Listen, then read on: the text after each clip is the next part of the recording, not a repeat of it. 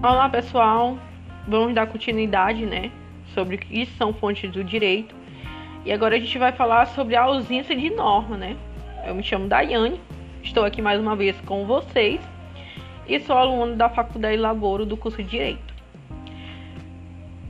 Pois bem, o que são ausência de, o que é uma ausência de norma? Então, sempre que houver uma lacuna o magistrado deve valer-se das fontes do direito para a solução do processo, mas é importante entender como ocorre a verificação da lacuna. Assim diz Diniz, ela expõe.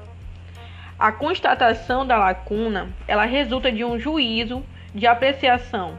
Porém, o ponto decisivo não é a concepção que o magistrado tem da norma do direito, Portanto, o processo metodológico empregado pelo magistrado se faz decisivo para a constatação da lacuna.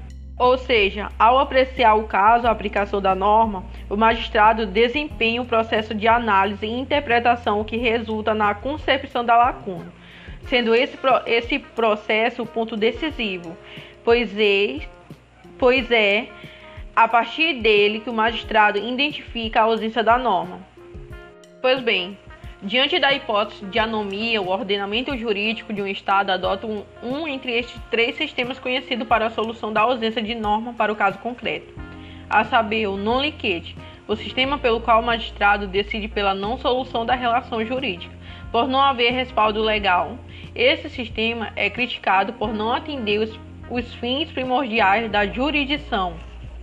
O interprete ele suspende o andamento do feito e, consequentemente, suspende a decisão para a relação jurídica, comunicando o legislativo da ausência de norma regulamentadora para fins de edição e integrativo, sendo o sistema pelo qual, antes a ausência da lei aplicável à relação jurídica sobre decisão, o intérprete não, não pode se furtar à sentença, devendo fazer uso da analogia dos costumes e dos princípios gerais do direito.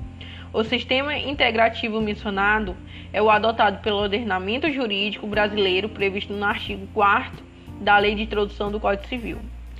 Se você gostou até aqui, deixa seu like aí e até o próximo. Uma boa noite para vocês. Tchau.